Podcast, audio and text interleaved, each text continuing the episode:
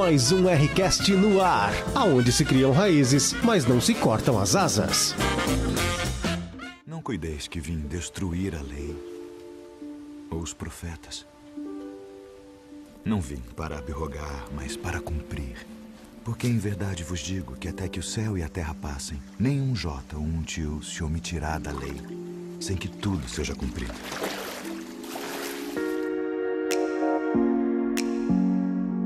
Então tá, começamos então mais um Rcast dessa nova série de podcasts que chegam até você com muito amor e carinho, ah, para que você possa ter uma, um ampassão, um, um pano de fundo, um, um, um upground, ou seja, que você não chegue tão cru nas aulas é, que vão acontecer nessas, nessa próxima segunda-feira. Vamos lá, é, a mesa vai se apresentar agora, nós temos a falta do nosso pastor credenciado. Oh que teve que se ausentar é, por motivo de força maior. A mulher dele ligou para ele, ele saiu correndo, que é o correto. Ah, vamos, vamos, que é o correto. O menor serve o maior. É, sim, sim, sim.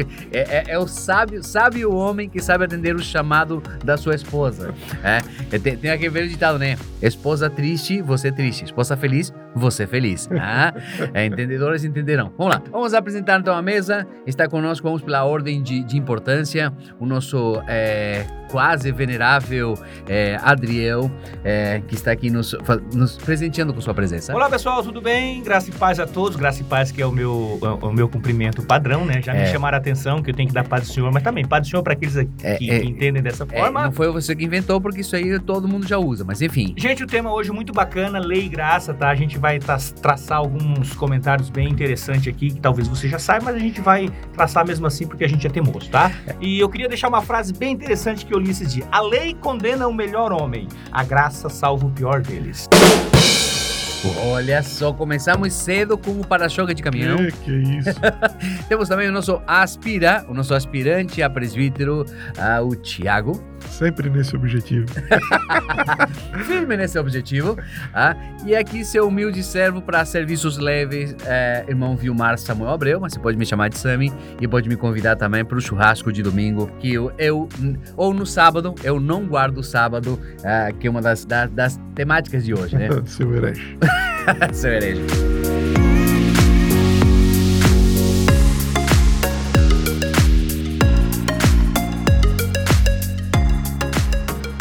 Vamos então, vamos começar bem de leve então, só pra gente fazer um, um, um comecinho bem legal. Então, lei e graça, é, sim, a lei ainda vigora, sim, temos que guardar o sábado, sim, é, olhar para a mulher do próximo quando o próximo está próximo e quando ele está longe também é pecado? Vamos ver agora. É, a lei moral e a lei civil e a lei cerimonial.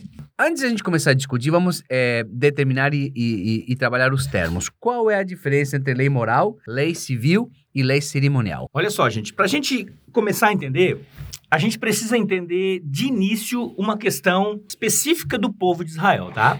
Perceba conosco o seguinte: o povo de Israel era um povo de Deus, era um povo que se diferenciava das demais nações. Então Deus é, elegeu esse povo como seu povo até um determinado momento. Claro que a gente vai perceber que é até a morte, ressurreição e ascensão de Cristo. Então a salvação, agora o povo de, de, de Deus é o, o, o mundo inteiro, né? As portas se abrem, o véu se rasga de cima a baixo e por aí vai. Mas nesse contexto de Israel do Antigo Testamento, nós temos uma teocracia, ou seja, o povo de Israel é, se dirige diretamente através, claro, de um representante a Deus. Então Deus era o soberano deles. Então não havia um presidente, não havia um governador, não havia um prefeito. Então você não estuda a lei, a, a, você não estuda a religião judaica, porque a lei, religião, povo judaico, costume é uma coisa só, é um balde só tudo está ali dentro. Então você não consegue separar a religião judaica naquele tempo. Então, quando a gente fala de lei moral, lei civil e lei cerimonial, isso é uma coisa que a gente categorizou para a gente entender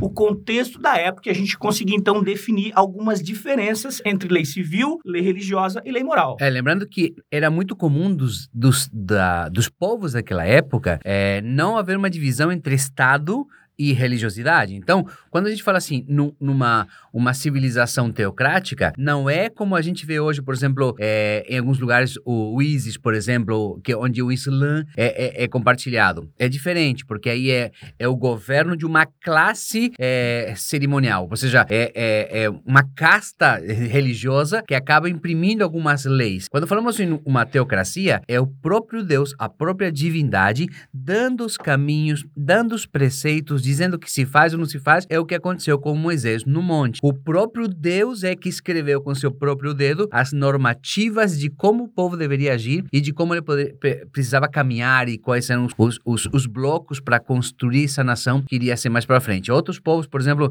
os egípcios, os próprios faraós, eles eram considerados divindade. Então, nesse aspecto, sim havia uma teocracia, onde eh, o povo era governado pelos deuses. Claro que o povo de Israel era governado pelo único Deus, mas esse conceito de Deus é o legislador, o que diz o que, que, que é certo, o que, que é errado e que dá as diretrizes, foi trazido para o povo de Israel. Então, numa teocracia, tá tudo misturado porque não há diferença entre a religião e o Estado. A religião e o Estado são a mesma coisa no povo de Israel no começo dessa ideia de, de povo. Lembrando que eles saem do Egito e eles têm que montar essa estrutura de leis, do que se faz, do que não se faz. Eles não conheciam Deus. Então, o, o próprio Deus diz para eles como eles deveriam agir, o que eles deveriam fazer e o que eles deveriam guardar. Então, quando a gente fala em lei, quando você lê ou ouve alguém dizer a lei dada por Deus a Moisés, você tem que entender que esse conjunto de lei não se resume aos dez mandamentos dados Exatamente. no Monte Sinai. A- a- você lê várias leis sendo dadas por Deus nos livros, nos- no Pentateuco, nos cinco primeiros livros. Você A Romã, Exatamente. 613 mandamentos. Muita, muita coisa é dada. Então, esse conjunto todo, esse conjunto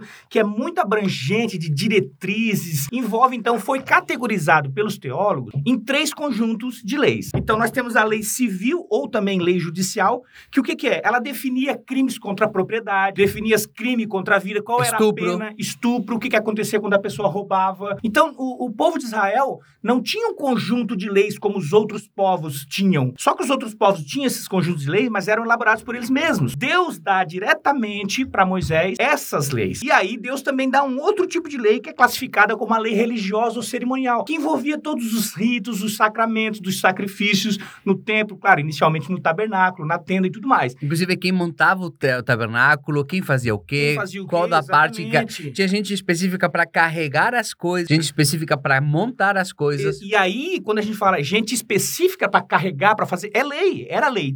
Você tinha que fazer aquilo porque era lei, você recebia de Deus. E aí nós temos um outro terceiro conjunto, que é a lei moral, que são os comportamentos que são da vontade de Deus. E aí a gente já começa a perceber que quando a gente fala em vontade, não é uma vontade decretiva. A lei moral é uma vontade de Deus no sentido de que ele se agrada desse tipo de Isso. comportamento. Da- daí, nesse caso aí, entraria os dez mandamentos de uma forma resumida. Resumida, que foi resumida É, por Jesus perfeito. Cristo. Uma forma resumida daquilo que já está proposto na, na Roma, as Isso. 613 leis. É, é- é a romã porque assim, ó, o fruto romã, é, é, se- é, assim, ó, os, os, os rabinos diziam que quando você abre uma romã, tem 613 sementinhas. Então tem como, no próprio tabernáculo tinha romãs com enfeite. E é um fruto, digamos assim, é, é fruto, tá? Não é fruta.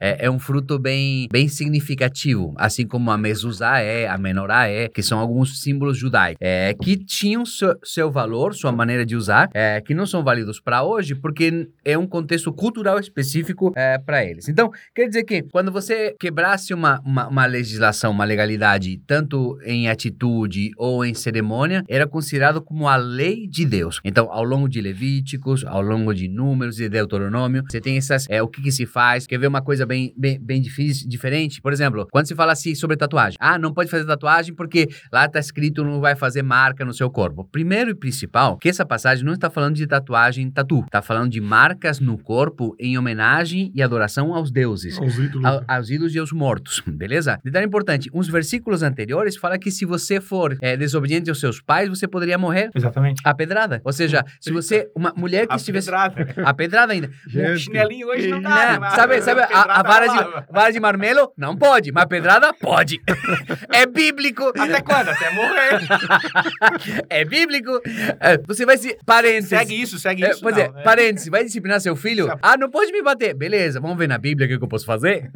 pode te Pode dar pedrada. Pode te dar pedrada. É, mulher, a mulher que estivesse menstruada deveria sair do arraial, não poderia estar juntamente com o povo. Ou seja, e, e- e se, e se entrasse no lugar onde tivesse uma mulher menstruada, você teria que purificar o ambiente, purificar as pessoas. Eram re- regras normativas que faziam sentido para aquela época e O homem faziam. também, né? O homem era impuro quando... Quando, quando se deitava com mulher. ejaculava No, no, no- noturno, né? Noturno, com uma poluição Isso, noturna. noturna. Ou seja, quando você tivesse uns sonhos calientes, que é pecado também. Ah, Acordava assustado, Suado. impuro, impuro. impuro. Era impuro. Deveria ser purificar. Tá. Olha só como é específico. A gente acha que a lei é os 10 mandamentos, mas tinha normativas Pra até tudo tinha para uma, tudo. uma regra. Pra Tudo. tudo. Para tudo. É, se, se organizava como uma nação, né? Porque não tinha uma nação. Isso. Por, por isso que é, é tão amplo, porque pensa aqui comigo, eles saem do Egito, entre 2 a 3 milhões de pessoas que ficaram escravas no Egito durante 400 e poucos anos, e eles não tinham uma nação, não tinham uma cultura própria, eles tinham crescido dentro do Egito. Então Deus precisa ensinar ao longo dos 40 anos do deserto tudo de como se comportar,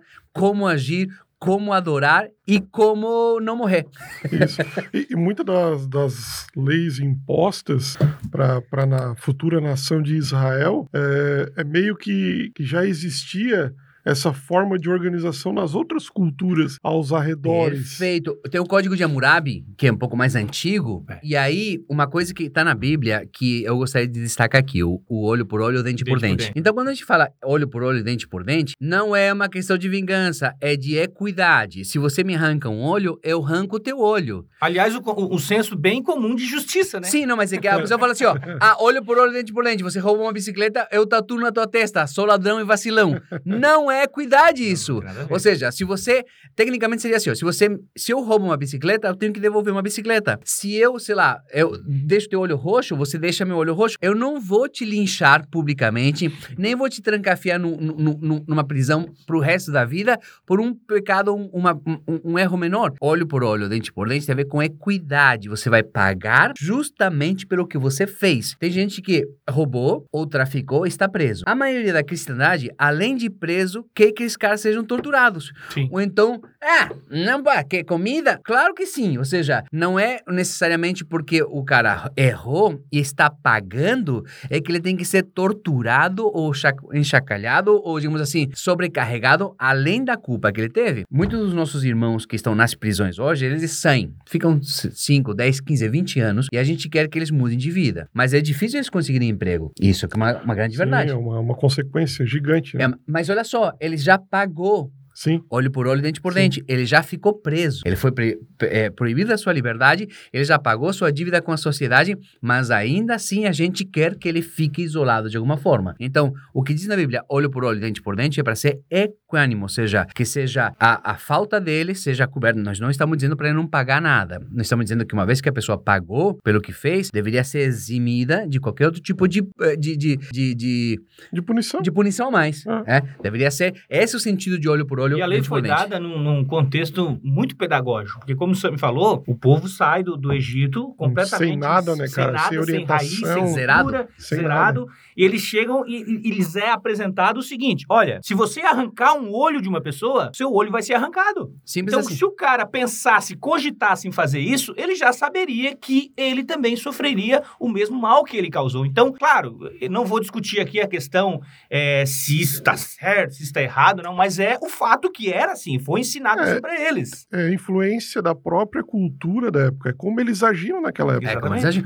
Um- Uma coisa que eu acho interessante que quebra um pouco, e agora sim, é bem avançado para os códigos civis, por assim dizer, da, da época. Por exemplo, se isso está lá, na- tá, tá lá na- na- nas leis. Se alguém invadisse tua casa e você, defendendo a honra da sua família, você matasse a pessoa, você não era culpado do assassinato. O assassinato. Agora, se a pessoa entrasse na sua casa e fosse embora, e você ouvisse num outro dia e o matasse, você era culpado. Sim. Sim. Porque daí não era defesa. defesa Legítima defesa, é Não. o início, né? É o gene da legítima é o defesa. gene da, da, da- da legítima defesa que está hoje no Código Civil brasileiro e mundial. Esse princípio começou lá na Bíblia. É meio que leva em conta o teu, teu instinto de, de sobrevivência, né? De proteção daquilo que é teu, daquilo que, que você tem como valor, que é a tua família. Entra um cara, tu vê a possibilidade de defender com vida a tua família, você vai fazer isso. Sim, e é legítimo isso. Agora, a vingança é do Senhor. Daí já Então- teve um tempo de esfriar a tua cabeça, Exatamente. Já de não tá mais colocar na as tua- coisas em ordem. Já não está mais tua família em é, risco. Aí tu vai lá no outro dia e mata, é vingança. É vingança, e a vingança é do Senhor. Olha só como era, era moderno já a- a- o conceito que foi colocado lá. E o interessante é que tudo que a gente falou aqui é para a gente clarear a nossa mente, para quando a gente estiver lendo um texto do Antigo Testamento, saber identificar de que tipo de lei aquilo ali se trata. Então você precisa analisar o contexto e não pegar só aquele versículo isolado e fazer dele um, um- um fundamento. Não. Você precisa analisar o contexto. Ah, aqui está falando de uma lei cerimonial, aqui de Sim. uma lei civil, né? Que era um povo teocrático, não era um povo democrático, era um povo teocrático. Isto. Então, será que isso aqui. Não, é lógico que não se aplica. Pra... Ah, mas agora Deus quer que eu, que eu seja santo, que eu abandone vícios, que eu não tenha uma vida de pecado. Olha, isso, isso é aplicável, porque é uma lei moral. Sempre foi da vontade de Deus isso. Então, É meio que um saber instinto. identificar isso é importante. É, é um meio que um instinto interior que o próprio ser humano carrega, né? Tu sabe que matar, matar não é certo. Sabe que, que existe alguma coisa errada. Existe uma Errada. lei gravada. É, né? Isso. É, meio que parece que É meio que óbvio. plantaram um chip dentro da gente. Mas é meio que óbvio, é meio É. que coerente, né? Por exemplo, não- ninguém vai apoiar que tomar as coisas dos outros é normal, é, legal. É estranho. É estranho. É.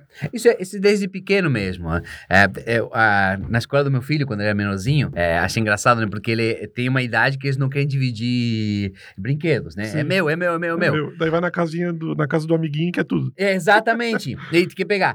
Aí eu conversando com o professor, a professora falou assim: Mas isso é normal. Os adultos também são assim. Eu falei: Não, mas o adulto diz assim. Digamos assim, é, ela deu um exemplo. Você tem dois carros na tua garagem, beleza? Beleza. Aí o teu vizinho fala assim: Eu vou pegar teu carro porque você tem dois. Você vai falar o quê? Não, é meu. Não, não- Mesma é coisa. Verdade, cara. Mesma coisa. Só que nós somos mais civilizados. Não sei. É, é meio estranho, né? Às vezes. É meio estranho, cara. Então, é uma coisa que faz parte da, da nossa personalidade mesmo. Então, a lei moral eram aquelas aquelas instruções é, que nos traziam a reflexão de como a gente é e como a gente deveria se conduzir, regras de conduta. A lei civil tinha a ver como parâmetros de onde acaba o onde, onde acaba meu direito, quando começa o direito do próximo. E a lei cerimonial era as regras, as normativas de como ter contato com Deus e como nos, é, nos referir a Deus e como cultuar a Deus. Tinha especificações para quem faria as coisas no tabernáculo, quem montava, quem carregava, quem tinha o direito de fazer sacrifício, é, Os que utensílios. os utensílios. A lei, ce- a roupas. lei cerimonial, ela resume, quando a gente consegue identificar uma lei cerimonial, ela resume tudo que a gente está falando. Que aquilo ali era para um tempo específico, para um contexto específico. Ou seja, o templo tinha que ser assim, a adoração tinha que ser desse jeito, o povo ficava lá fora, só entrava o, sumo. E, e isso é lei cerimonial. Como é que isso vai se aplicar? Como é que eu identifico isso? Eu identifico sabendo se isso é uma lei cerimonial ou se não é. Se é uma lei moral, então tem aplicabilidade hoje. Lei moral tem aplicabilidade e é isso que não foi abolido. Lei civil Show. não se aplica porque nós não estamos num sistema teocrático. Não é Deus que governa A lei civil vai ser aplicada à nossa própria nação. nossa própria nação. Ou seja, tanto que cada um tem sua constituição, tem suas normas e suas maneiras de cumprir as leis. Ah, e a lei cerimonial morre no sacrifício. Lembra que no Antigo Testamento, na Páscoa, na passagem, se coloca o sangue do cordeiro na- nos umbrais das portas e o anjo da morte pula. Passagem, esse é o nome, a a ideia da, da Páscoa, pular por cima. Então já estava meio que apontando de que o sangue do cordeiro faria que, com que a morte passasse por cima de nós e não, não nos atingisse. Em Jesus, na última ceia, ele ressignifica. Então ele fala: Eu sou. Este sangue é o sangue do cordeiro, ou seja, que é derramado por vocês. É pelo sangue do.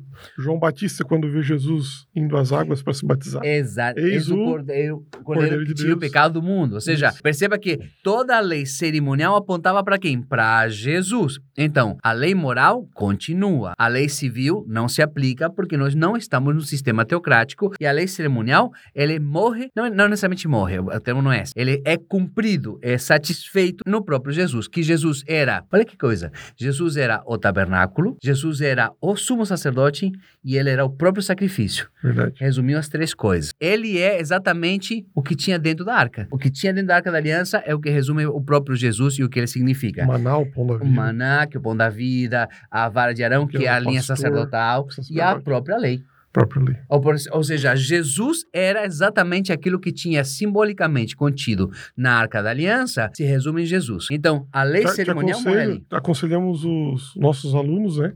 E os ouvintes a, a ler Hebreus capítulo 9. Capítulo 9 em diante vai, vai explicar Exatamente. certinho toda essa substituição Exatamente. dessa lei cerimonial Exatamente. por Cristo. Uhum, uhum. É, é top. É, mas a- o, que, que é- o que tem que ficar bem claro é que a lei cerimonial ele- ela está resumida em Cristo. A, a lei cívica e civil não se aplica porque nós não temos um sistema teocrático. Agora, a lei moral continua. Continua. A lei moral, quando a gente fala que a lei moral ela permanece, ela continua com um papel bem definido. Qual é? Tornar o ser humano a vontade de Deus, o que é melhor para nós. Claro que isso não é simplesmente assim, ó. Não, então, essa- o que que, de onde parte essa vontade? Nós temos a ação do Espírito Santo. É a ação do Espírito Santo. Então, nós, nós não somos mais condenados pela lei, né?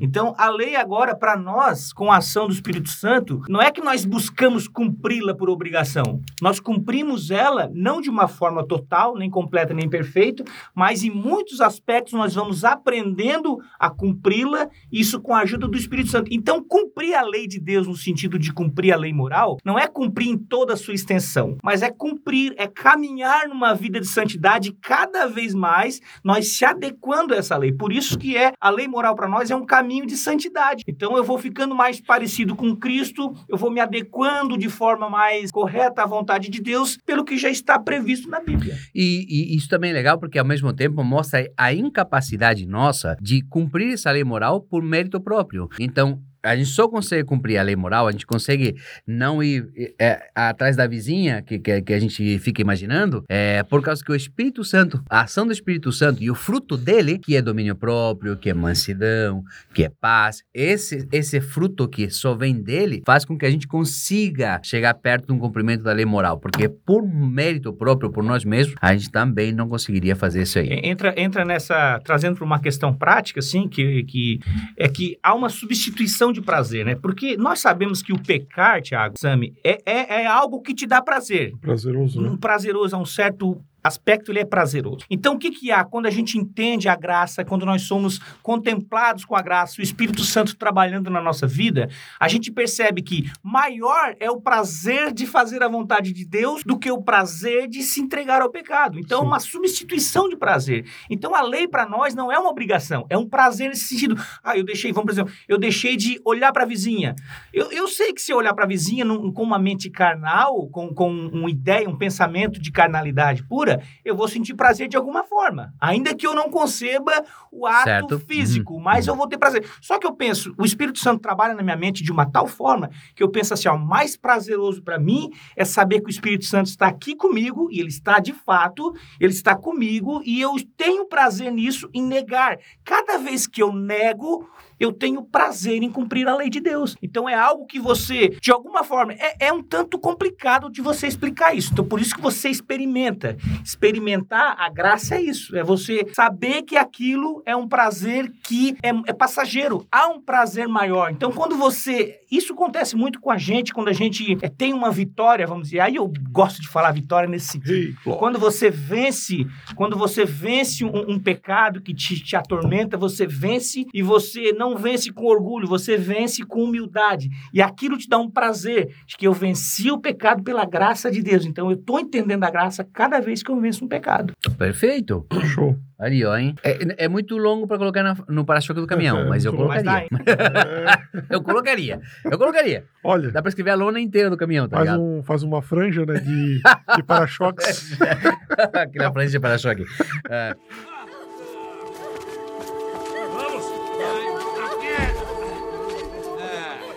Mestre, esta mulher foi apanhada no próprio ato, adulterando. E na lei nos mandou Moisés que as tais sejam apedrejadas. Tu, pois, que dizes? Aquele que de entre vós está sem pecado, seja o primeiro que atire pedra contra ela. Então, então, se a lei cívica não se aplica, a lei moral, o Espírito Santo nos ajuda e a, e a lei cerimonial já foi, é, eu preciso guardar o sábado? E que tipo de, né? Que tipo de. de- Porque o sábado se encaixa em quê? Em moral, em cívica, em cerimonial? Eu, eu acredito que ele que, como já foi falado no início, que a lei moral, ela, ela em alguns aspectos, ela vai se resumir aos dez mandamentos. E guardar o sábado tá lá nos dez mandamentos. Mas eu preciso guardar o sábado ou o conceito do sábado? O conceito do sábado. E o que, que é o conceito Olha Por do isso só. que a sábado? filosofia é importante nessas áreas. né? Claro, o que, que é o conceito do sábado? Posso É. dar um exemplo? Antes de nós falarmos, sabe, posso dar um exemplo aqui que eu até tinha puxado em Mateus 5,20? Quero ver. Olha, Mateus 5,20, Jesus ele começa dizendo que a nossa justiça ela precisa ser superior à justiça de quem? Dos Dos mestres e fariseus.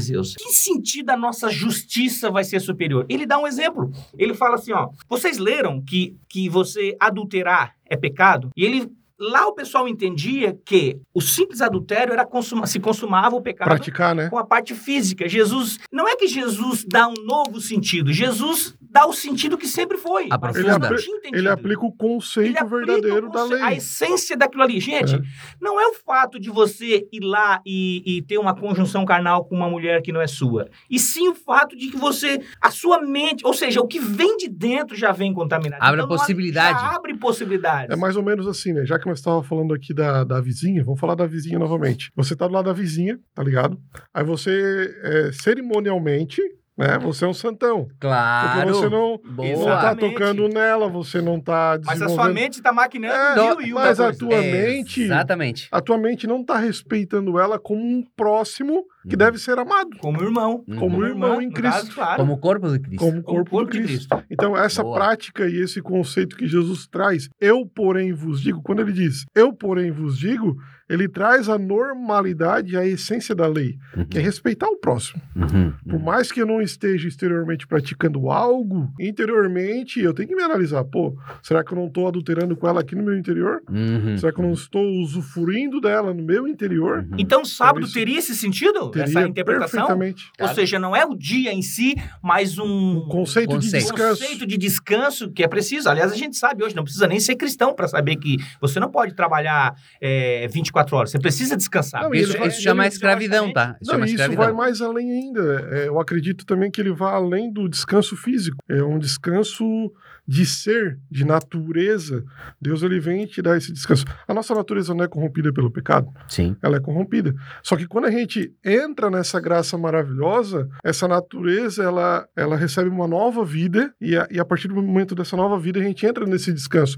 Hebreus 4, cara, Hebreus 3 e 4, ele vai fazer essa analogia com o sábado. Uhum. Ele disse: Hoje ouvirdes a voz do Espírito de Deus, não endureçais o vosso coração. E ele faz uma analogia com o sétimo dia. Deus criou todas as coisas e no sétimo dia descansou. Então ele faz uma analogia dizendo assim: ó, quando você começa a crer em Jesus, você já entra no descanso Uhum. de Deus. Isso. E ele não está se referindo a um descanso pós-morte. Ele está se referindo ao descanso se hoje tu ouvir a voz de Deus, não endureça. Porque não endurecendo, você começa a entrar nesse sábado. Eu acho muito legal, eu acho muito legal pontuar aqui o seguinte, ó, é, talvez tenham algumas pessoas que, que, que frequentaram ou ainda são é, adventistas do sétimo dia, porque a gente Mas tem também os, os judeus os messiânicos judeus também. messiânicos também, né? Agora a questão é o seguinte: então eu não vejo problema em você, particularmente, é, escolher um dia. E eu não vou falar guardar, porque eu, eu não quero entrar nesse campo de discussão, mas assim, ó, você. Interessante, Se você falar. tem um dia, se você tem um dia que você acha, nossa, esse dia, cara, eu quero praticar, um, um- um- eu quero ter uma disciplina mais, mais praticável, eu quero reservar um tempo, um bom tempo com Deus, eu quero ler a palavra, eu quero me isolar,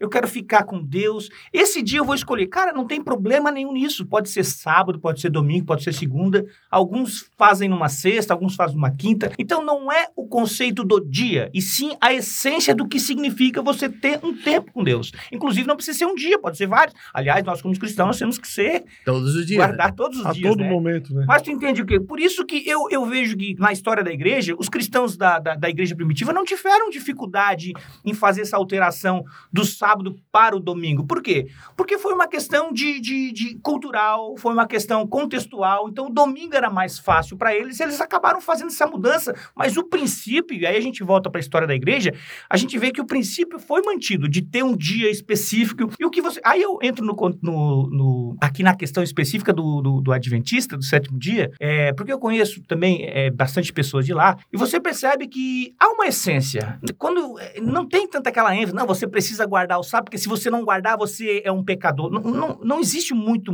ainda isso, tá? Isso já foi meio que vencido, ultrapassado. E eles tiram aquele dia para você ver eles evangelizando, você vê eles se reunindo, você vê a- a- eles numa escola teológica, que é a escola teológica deles, da É, sab- escola sabatina. Então você vê que existe uma essência. Eu sei que tem exageros, mas é em tudo quanto é religião, tem exagero, em tudo quanto é igreja. Então eu, eu, eu, eu- eu deixo aqui a minha, a minha posição sobre isso. Então não é o fato de você guardar o sábado, é o fato de você entender que Deus gosta muito e acha muito bonito você ter um tempo com ele. É só isso. O próprio Jesus falou que, que o, o homem foi criado para o sábado ou o sábado para o homem? É É. verdade. Ou seja, o sábado foi criado para o homem. Exatamente. Ou seja, o você não momen- fica escravo do, do- Não, do sábado. ou seja, O sábado é seu servo. A, a ideia é, assim, é, o, é o dia em que você vai ter contato com Deus, com sua família, você vai lembrar o que Deus fez, quanto Ele é bom com a gente. É um momento reservado. Então não adianta você guardar domingo e não ligar para sua família, não ter um momento devocional, ou guardar o sábado, É por isso que ele vai além de um dia.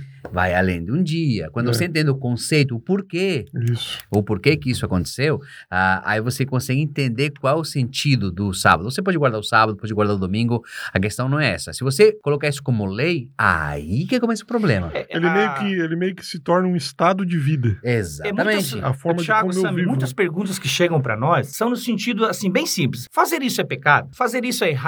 Fazer isso é certo? Eu, eu, eu sempre procuro responder, antes de que se é errado ou certo, a gente precisa entender o porquê daquilo. Por que, que existe aquilo? Por que, que Deus deixou? A essência daquilo. Esse dia a gente foi questionado no, no- no nosso grupo ali sobre a questão é, do sinal da cruz. Então, existe um porquê daquilo.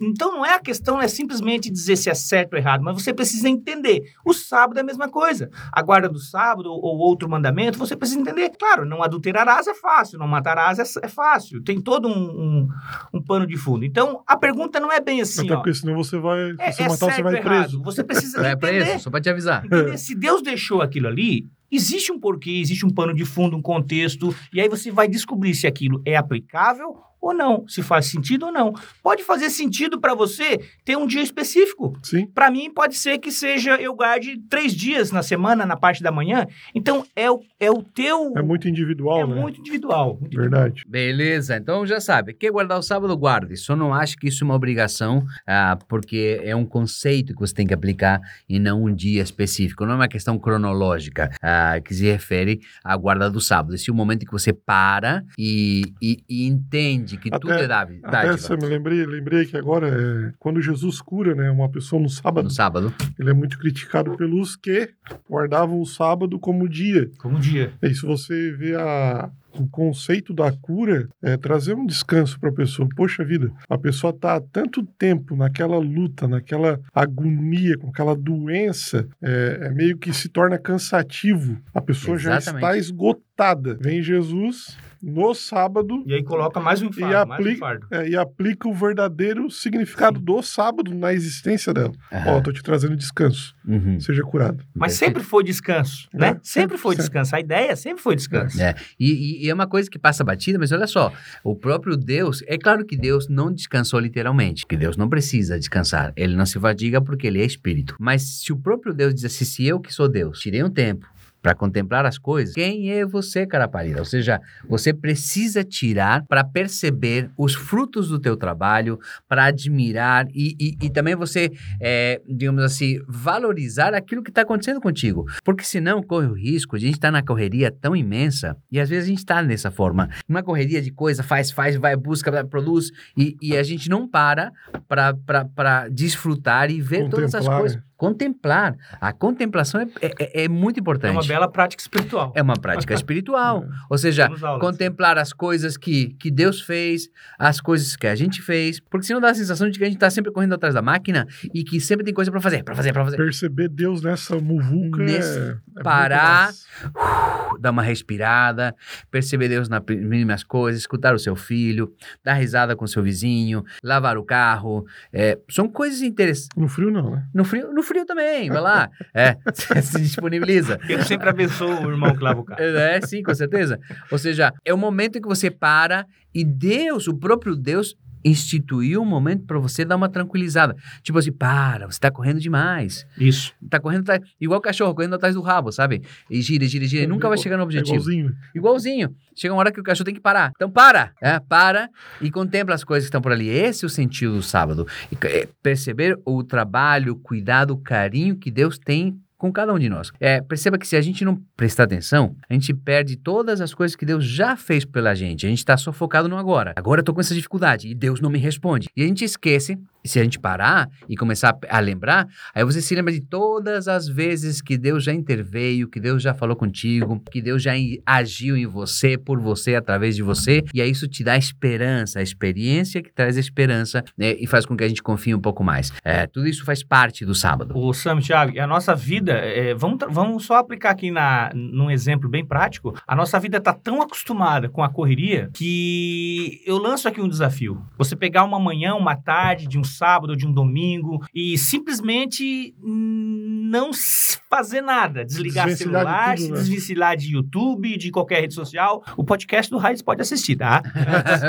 E aí, você Hipócrita. simplesmente apreciar as coisas, a sua família, sair com o seu filho, tirar um tempo. Você vai perceber uma grande dificuldade no início, porque Sim. você não está mais acostumado com Já isso. Isso. Parece que- aquele, que- aquele cara que tá 15 dias sem usar droga, tá ligado? Exatamente. Aí, nesse Ah, aspecto, nesse aspecto, nós estamos indo contra o mandamento de Deus, porque a, a essência do, de guardar o sábado está nisso, de você reservar um tempo para aquilo que te faz bem.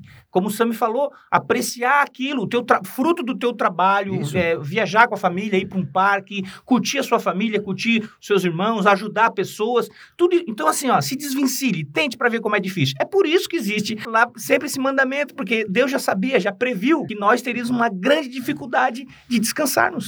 Então descansa. Descansa. Descansa. Essa é a palavra do momento. E Descansa. eu começo descansando na terça e paro no domingo. na segunda eu retorno. Então, a ordem de Deus vai. Trabalhar. É, fez ao irmão. contrário, é, é. Vai ter com a formiga. Vai ter com os milinguidos. Aí a importância do, do- do equilíbrio, viu? É. Se descansar demais também não pode, porque a Não Bíblia pode. fala que não pode ficar muito descansando.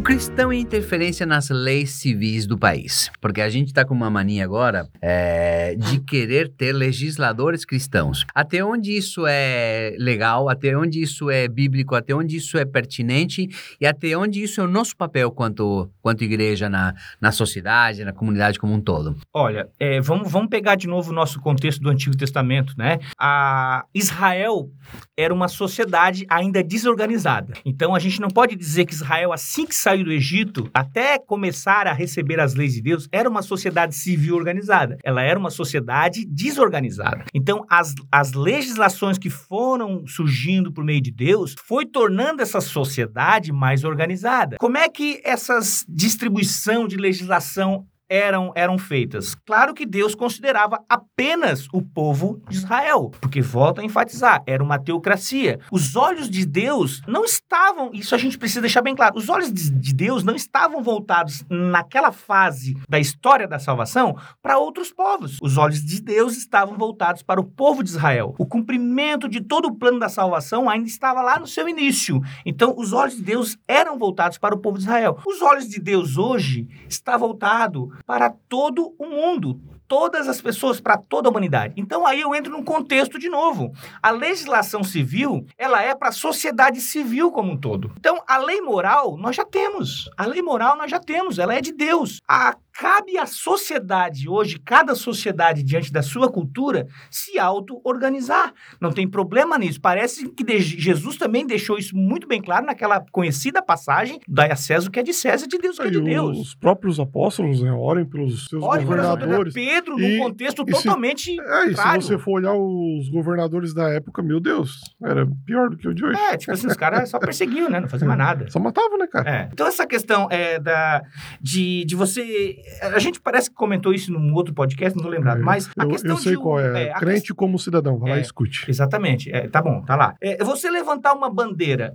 e essa bandeira, ao mesmo tempo que você levanta ela, você rebaixa uma outra bandeira que é de uma classe de minorias, você precisa ter a noção de que você não está no, no, no, no No seu. teocrático. Não está Isso. num ambiente teocrático. Então você, uma bandeira que se levanta é uma bandeira que não, não pode massacrar a minoria. E- Então não pode haver Eu isso. digo mais, sabe, sabe o, o argumento de ah, em defesa da família? Quem defende a família, que é uma instituição que o próprio Deus constituiu, é o próprio Deus. Uhum. Não é com uma lei ou com uma legislação que vai acabar com a nossa família. Ou seja, é, é, é, um, é um subterfúgio errôneo. É, eu vou fazer um parênteses aqui. Ó. Equivocado. É, a- a- vou fazer um Para parênteses aqui. defender uma ideologia individual. É, exatamente. Olha só, vou fazer um parênteses aqui. Até a década de 80, 80, quase início de 90, a igreja não se envolvia com política. Eu digo é, com conhecimento de causa, porque na, na igreja onde eu congregava, não se, não, nem se cogitava Era a um ideia de- tabu. Era um, Era um de tabu. Não se falava política. Político não Eu não subia me pro- corrompo. Falava em sexo, mas não falava em Eu tabu. não vou me em corromper. É, eu me não vou me corromper. Não vou me corromper, eu nunca vou ser político. Isso, Você já deve ter ouvido isso em algum mais, lugar. É, então, ou seja, até a década de 80, 90, é, não se falava, nem se explicava, não se tocava o contexto política, porque se achava que a igreja era uma coisa e a política era uma outra. Nós não estamos querendo dizer que isso era o correto, mas do nada, no começo de 2000, passou a ser uma obrigação termos crentes nas eleições. Então não É houve quase que é pecado não ter, né? é, é pecado não ter, porque agora virou pe... a- até a década de 80 era pecado falar em política. Agora é pecado dizer que crente não precisa se meter em política. Porque meu Deus, e as leis, e a ideologia de gênero, é como se é como se tudo estivesse nas mãos do diabo e não o que a Bíblia diz. A Bíblia diz que os governantes, quem tem poder, quem tem o cargo é porque Deus permitiu que assim tivesse. Então, quando você ora e você segue as normas e as leis, Deus dá as condições para que a gente possa é, sobreviver e tudo mais. Então, essa obrigação de ter que ter cargos políticos sem discussão de uma ideia política, do que vem a ser política e, e até onde é pertinente nós nos, nos, nos metermos, deu essa amálgama de, de ideologias com falta de conhecimento, com ignorância que nós temos por aí. Ou seja, ah, crente não pode se candidatar? É claro que pode, porque faz parte da sociedade, mas crente não pode legislar para crente.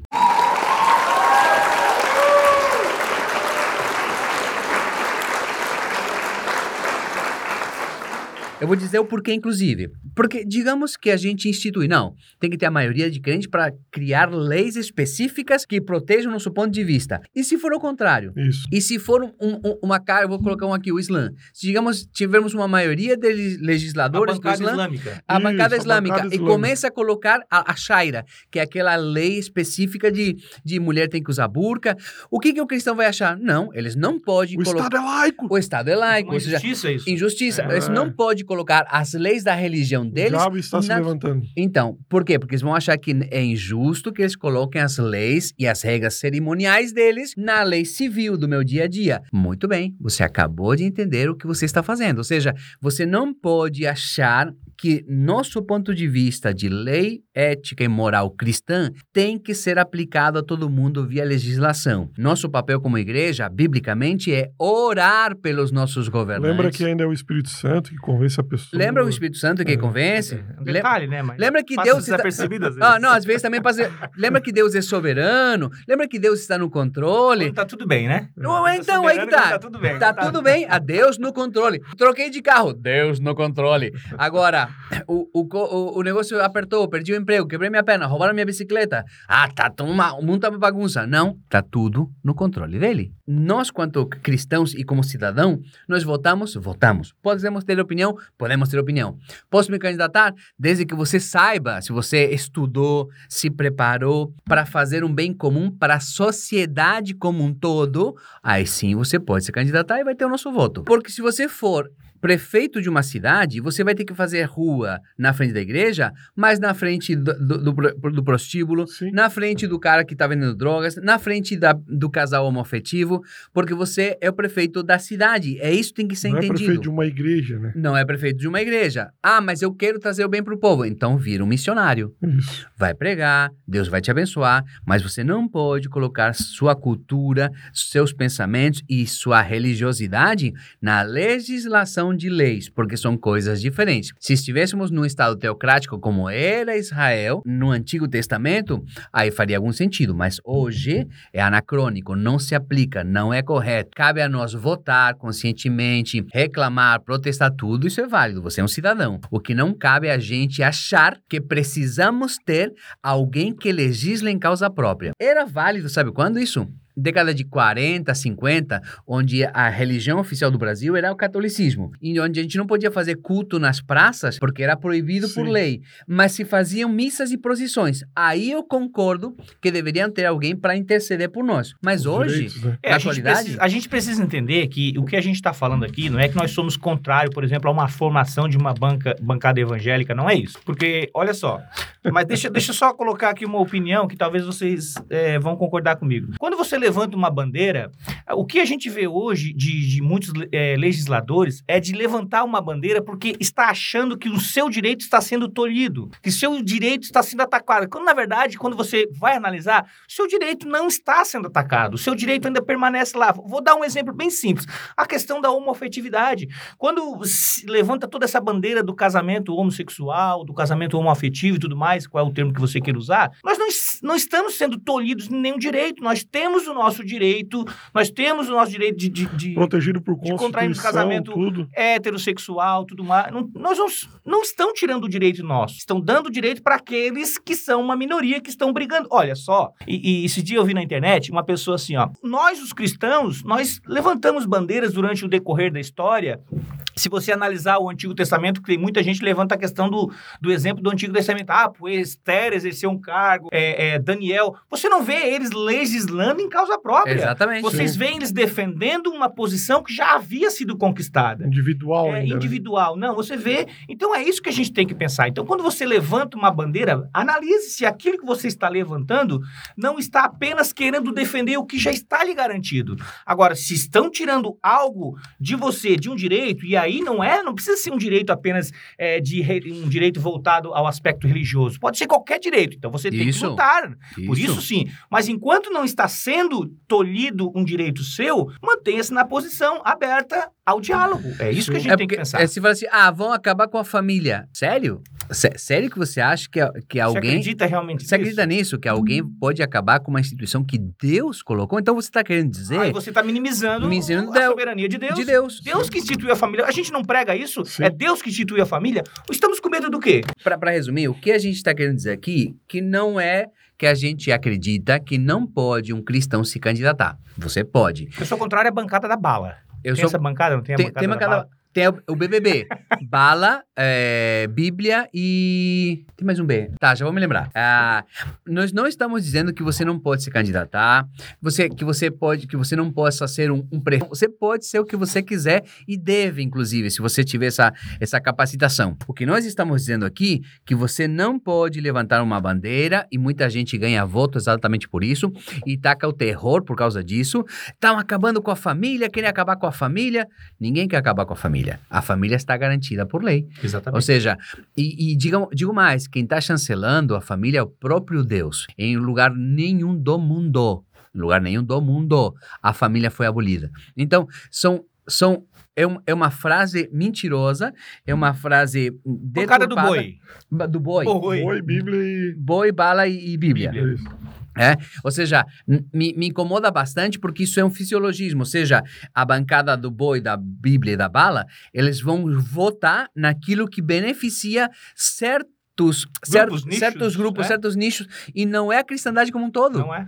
Então, nós votamos nos crentes para que represente supostamente a família, mas você só vê eles votando em, em emendas parlamentares, em, em dinheiro não sei o quê, em aumentar o próprio salário, em agora ah, o próprio governo aumentou o próprio salário, e tá tudo certo. Aí ninguém, ninguém se incomoda. é? Então, tem, tem índios, estão atirando nos índios, os garimpeiros, ninguém levanta a mão. Ninguém fala nada. Ué, não são seres humanos? Não são Sim. filhos de Deus? Não são Isso imagens e mesmo. semelhança? Então, o que a gente está querendo dizer é que É possível, é claro, é, é, é, é, é permitido, é, é legítimo você candidatar, sim, mas é legítimo desde que você seja alguém para o bem da, da comunidade como um todo. Há um desperdício no, no esforço, vamos Sim, dizer assim. Na sim, realidade é sim. isso. Há um desperdício no esforço dos nossos atuais legisladores. Ou seja, coisas essenciais estão deixando de acontecer e coisas supérfluas nem estão acontecendo, mas a bandeira está levantada Sim. e a disputa vai, vai, três, quatro anos passou-se e ficou nessa. Exatamente. E aí se faz aquela, aquela enxurrada de fake news e, e agora vai ser assim mesmo e, e cuidado com isso, com aquilo. Ah, é uma desonestidade bem complexa que nós estamos vendo nos tempos atuais. Então, É. cristão e lei. Cristão e lei vai, vai seguir as, as normas da lei, culturalmente da lei, então se candidate. Agora, você é, ado- adotar um discurso de eu vou lá para mudar porque só tem ateu e, e satanista e, e, Não e tá- se sustenta, né? não se sustenta. Não, não faz sentido, não faz sentido. Até porque, além de, de, de, de ateus satanistas, tem um monte de crente picareta também. Não estou dizendo que são todos, não estou dizendo que a bancada da Bíblia ela é toda corrupta, estou dizendo que, às vezes, é um movimento desnecessário. Se fossem para trazer o bem para a comunidade, olha só, já pensou se a bancada da, da, da Bíblia se juntasse para trazer coisas, por exemplo, assim, ó, benefícios para a comunidade como um todo. Não importa se a pessoa é, é preta, branca, amarela, baixinha, homoafetiva ou qualquer coisa, traz o bem para a comunidade como um todo. Aí sim teria o nosso apoio. É isso aí, essa é Aí teria ideia. o nosso apoio. Verdade. Vamos nos encaminhando para o fim, porque esse podcast ficou um pouco comprido, né? Então, resumindo, a lei Muito moral permanece, ela nos mostra o quão falho nós somos. A lei moral evidencia que somente com o Espírito Santo e o efeito dele e o fruto dele é que a gente consegue melhorar. E um dia, sim, é, o conheceremos como, como ele é e seremos conhecidos também. E nesse dia, quando tivermos a estatura do varão perfeito, na perfeição, na plenitude, aí sim poderemos dizer que somos justos é, é o suficiente. Por enquanto, é a nossa busca é, dessa justiça, dessa, de seguir essa lei moral. A lei cerimonial acaba em Cristo, porque ele é o- efetivo resumo de tudo isso, e a lei cívica do Antigo Testamento vale para o Antigo Testamento e não para o Novo Testamento. Então, veja bem, não é que a lei não serve mais, a lei cerimonial não vale mais, a lei cívica também não, é, é, é contida no Antigo Testamento, agora a lei moral continua e foi ampliada pelo próprio Cristo. E a gente está correndo atrás, né? E para finalizar aqui, vou deixar uma frase. Já, já tá acabando? Já? Então lá vai meu, minha frase final, tá? Ver se dá para encaixar no para-choque. Deixa eu ver, vamos ver. Não Olha aí. seja longa, hein? Sobre graça, entregamos nosso pior. Deus nos dá o seu melhor. Não é um negócio justo, por isso se chama graça soberana. Ui, que lindo isso! eu ainda achei meio comprido, mas tudo bem, tá? Não deu pra entender? Não, não É, deu. Tem que pensar um pouquinho. Certo? É, perfeito, é isso aí mesmo. A lei moral tá aí, né? Tá aí. Para nos indicar uma seta de atenção Uhum. para o nosso dia a dia. É, ela continua, perpetua, mas não como uma condição de salvação. É, exatamente, porque a salvação vem pela Graça. Graça. Aí é que entra essa maravilhosa graça, né? Porque Paulo vai dizer que a lei é boa, santa e agradável. Isso, ele é justa. É, ela é justa. Porém, quando você se justifica nela, você se torna maldito. O Sim. problema não tá na lei, o problema tá em nós. Isso. Isso, boa, boa. Quando você se justifica na lei, você se torna maldito. Maldito todo aquele que está debaixo da lei. E Paulo vai dizer, por quê?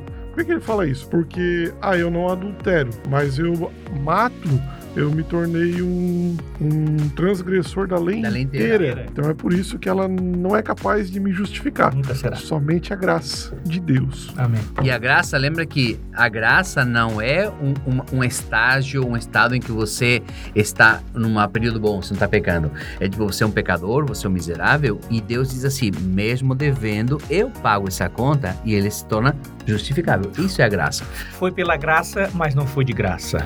Pô, aí Aí encaixou, dá hein? pro caminhão. Agora sim, bota lá. peraí, peraí, mas isso eu ouvi numa música, aí você roubou de uma música. Será? isso. Não, ah, eu É, não sei, não mas não foi é minha pela autoria, gra- claro. É, É. é uma autoria Não aí. foi pela graça, Depois a gente coloca os graça, créditos uma na assim. descrição do, do, do podcast. É, é, pra gente não ser injusto com ninguém. Então, Então, bora, gente. nos vemos na próxima. Qualquer dúvida já sabem, orem. Grande abraço. Valeu!